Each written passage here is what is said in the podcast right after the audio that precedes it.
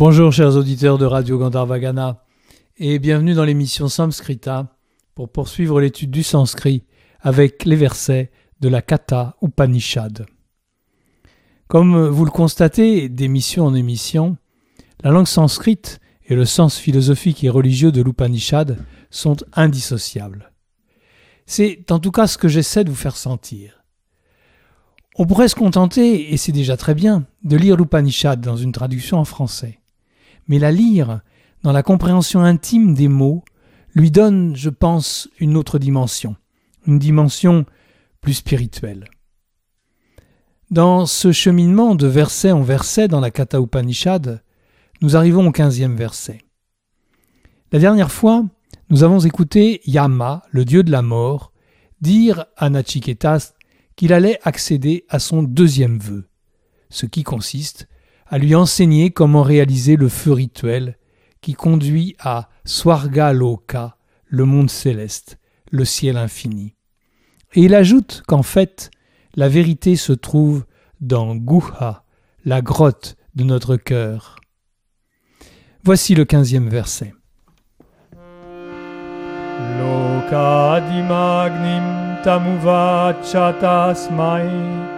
Ya ishtaka yavatirva yatava sachapitat pratyavada diatoktam atasya mrityu punarevahatushtaha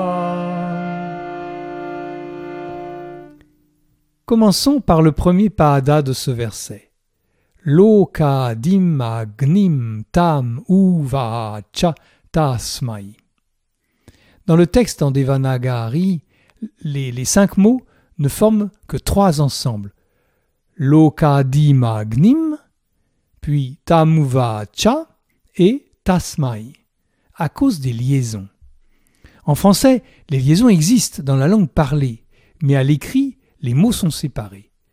En sanskrit, les liaisons sont présentes aussi à l'écrit. On dit et on écrit lokadimagnim, alors que c'est lokadim suivi de agnim.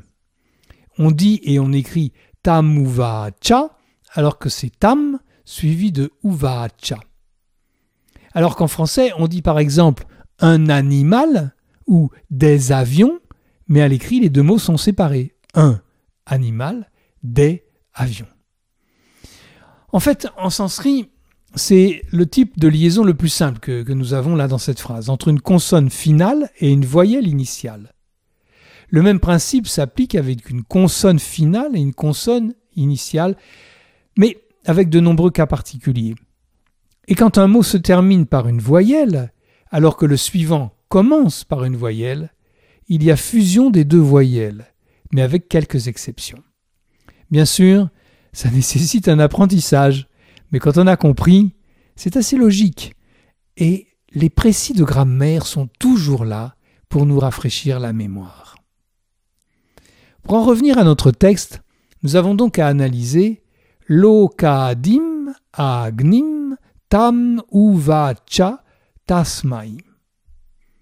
Lokadim est un mot composé formé de loka et de aadi. Loka, vous le savez déjà, c'est le lieu ou le monde. Et aadi signifie commencement. Lokadi est donc le commencement du monde. Ce mot est placé comme apposition à côté de Agni, le feu.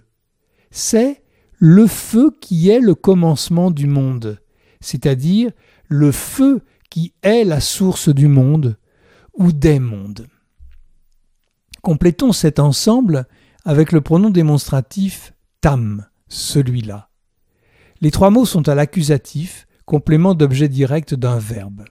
C'est ce feu qui est la source du monde. Le verbe est uvacha. C'est le parfait à la troisième personne du singulier du verbe vach, dire, parler. Donc, il dit, Yama dit. Le dernier mot de ce pada, qui forme une proposition complète, est tasmai, pronom démonstratif ou datif, pour lui, pour Nachiketas. Ce qui donne pour lui, il dit ce feu source du monde. Autrement dit, pour Nachiketas, Yama parla de ce feu source du monde. Et voici le deuxième pada. Ya ishtaka yavatirva yatava. Selon ce que je vous ai dit tout à l'heure sur les liaisons, vous êtes en droit de vous demander pourquoi il n'y a pas de fusion des voyelles dans la liaison entre ya et ishtaka. Ce n'est pas une erreur. C'est au contraire une piste pour décoder le texte correctement. Si c'était vraiment ya, le pronom relatif au féminin singulier, on aurait eu fusion. Ya plus ishtaka aurait donné yeshtaka. Le fait que la fusion n'ait pas lieu nous alerte. En fait, ce ya est en réalité yas, au féminin pluriel, avec l'élision de la sifflante finale, selon une règle de Sandy, devant une lettre sonore. Dans ce cas, la fusion des voyelles ne s'applique pas. Et c'est la même règle qui fait qu'on a ishtaka au lieu de la terminaison avec un S, ishtakas. Quand on défait le Sandy, c'est-à-dire qu'on rétablit les mots grammaticalement en enlevant les contraintes liées aux liaisons, on obtient ishtakas. Bon, je quitte la grammaire pour venir au sens. Ishtaka est un nom féminin qui signifie brique.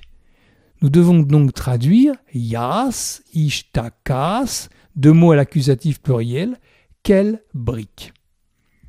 Ces deux mots sont le complément d'objet direct du verbe qui est dans le pada précédent, uvacha. Il lui dit quelle brique, sous-entendu, quelle brique utiliser pour réaliser le foyer où l'on va allumer le feu rituel. Et on poursuit avec Yavatirva. C'est la fusion des mots Yavatis et Va. Va est une conjonction qui signifie ou bien et yavatis est l'accusatif féminin pluriel de l'adjectif yavant, aussi grand, c'est-à-dire aussi nombreux, combien, en quelle quantité. On obtient il lui dit quelle brique et combien il convient d'en utiliser. J'ai rajouté bien sûr il convient d'en utiliser, c'est pas dit dans le texte. Puis voici deux adverbes, yata et va.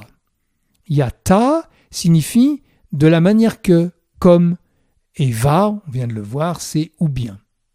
Ce qui donne ou bien de la manière que. Vous pouvez constater à quel point le sanskrit est hyper condensé, car ces deux mots remplacent une phrase complète. Ou la manière pour faire le feu, c'est ça que ça veut dire. On va plutôt dire en français et la manière pour faire le feu. Yama va expliquer à Nachiketas quelles briques il faut utiliser pour faire le foyer, combien il faut en mettre et comment les placer. Je reprends le mot, le mot à mot du premier vers de ce verset. Uvacha, il dit. Tasmai, à lui. Tam, ce. Agnim, feu. Lokadim, source du monde.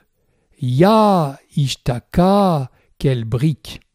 Va où Ya va-t-il Combien Va où Yata de la manière. Pour lui, il dit ce feu source du monde, quelle brique et combien et la manière. Il est nécessaire de développer cette extrême concision pour rendre ce texte plus explicite.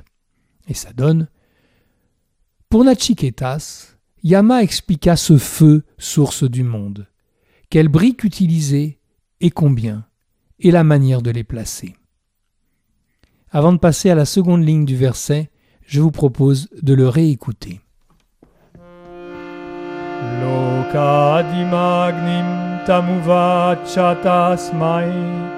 Ya ishtaka yavatirva yatava Sachapitat pratyavada diatoktam atasya mrityu Prenons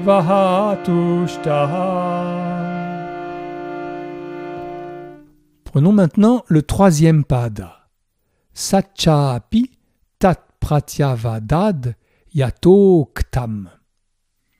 Sa, le pronom personnel à la troisième personne du singulier au nominatif, celui-ci ou simplement il. Chapi est la liaison entre cha et api, que nous allons traduire par et même. Ensuite, nous trouvons quatre mots qui forment une seule expression en Devanagari, à cause des liaisons. Tat pratyavada diatoktam. C'est tat, suivi de pratyavadad, puis de yata et enfin de uktam. Les trois, mots, les trois, premiers mots commencent et finissent par une consonne. La liaison est présente. Quant au troisième et au quatrième, ils sont liés par leur voyelle. Yata et uktam qui devient yatoktam. A long et ou fusionnant en o. Pour bien voir toutes ces subtilités que vous pouvez, regarder dans le podcast, euh, dans l'image de l'émission, dans laquelle je mets à chaque fois le verset en Devanagari et en translittéré. Donc, d'abord, tat, c'est le pronom démonstratif au neutre, cela. Pratyavadat est une forme du verbe vad, parler, dire, avec le préfixe prati. Prativad signifie répondre, répéter. Sous la forme pratyavadat, il est à la troisième personne du singulier de l'imparfait. Il répéta. Yata, avec un A long final, est un adverbe qui signifie comme. Et uktam est le participe passé de vach, parler, dire. Uktam signifie donc dit, ce qui est dit. Et donc on obtient et il répéta cela même comme dit. Là aussi, nous allons devoir développer un peu. Et il répéta cela même comme cela a été dit par Yama. Il, c'est Nachiketas, bien sûr. Passons à la suite. Atasya mrityuhu punarevaha tushtaha. La première expression, atasya, est la réunion des deux mots ata et asya. Atta est une conjonction qui signifie ensuite, encore. Et asya est le génitif du pronom démonstratif de lui. Le mot suivant est mrityuhu, qui est le mot mrityus, dans lequel le S final a été remplacé par le visarga, H pointé, pour faire mrityuhu. Mrityuhu est le nominatif du mot mrityu, la mort, c'est-à-dire yama. Je saute au dernier mot, tushtaha ou tushtas, parce qu'également nominatif. Il qualifie mrityu. Tushtas est le participe passé du verbe touche, se réjouir. Comme adjectif, tushtas signifie satisfait, content, joyeux. La mort est donc contente. Asya de lui, contente de Nachiketas. Mritius au nominatif est le sujet du verbe aha, qui est caché dans l'expression evaha, qui est la fusion de la particule eva et du verbe aha. Aha est le parfait du verbe ah, parler, qui est défectif, c'est-à-dire qu'il n'existe pas à tous les temps. C'est donc au passé, il dit. Comme vous le constatez, il y a beaucoup de façons de dire parler ou dire en sanskrit. Il reste à traduire Eva, qui est une forme d'insistance, même, et punar, un adverbe qui signifie de nouveau, en retour. On obtient ensuite la mort satisfaite de lui parla de nouveau. Je reprends ce second vers du verset mot à mot. Cha et sa il. Pratyavadat répéta. Tat cela, api même, yata comme, uktam dit, atta alors, mrityuhu la mort, tushtaha satisfaite, asya de lui, eva même, aha parla, Punar à nouveau. Et il répéta cela même comme dit. Ensuite la mort satisfaite de lui dit de nouveau. Autrement dit, en meilleur français, Nachiketas répéta exactement comme cela lui a été expliqué. Alors la mort, satisfaite de lui, reprit la parole. Voici la traduction complète du verset. Yama expliqua à Nachiketas ce feu qui est la source du monde, en indiquant quelles briques utiliser, leur nombre et la manière précise de les arranger.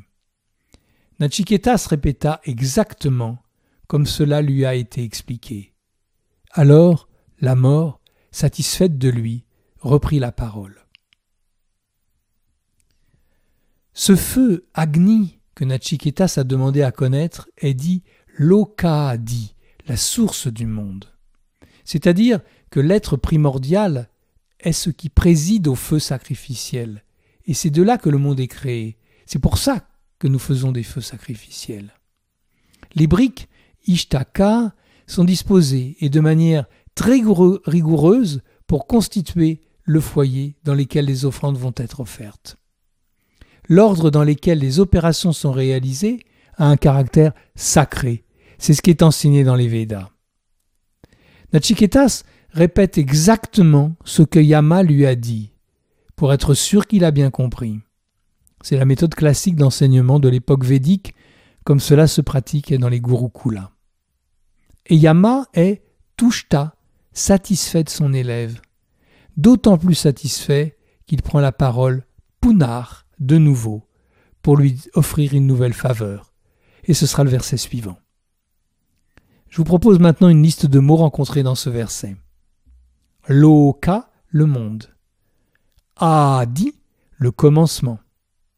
Agni, le feu. Vach, vad ou ah Trois façons de dire parler ou dire. Uvacha, il dit. Ah il parla. Tasmai, pour lui. Ishtaka, une brique pour bâtir le foyer. Va, ou. Yata, comme. Sa, il. Tat, cela. Prativad, répondre. Uktam, dit, expliquer. Mrityu, la mort. Punar, de nouveau. Touche, se réjouir touche-tas, satisfait, content. Avant de terminer cette émission, je vous propose d'écouter de nouveau ce quinzième verset de la Kata Upanishad. Lokadimagnim tamuvachatasmai ya ishtaka yavatirva yatava Pitat pratyavada atasya mrityu. Et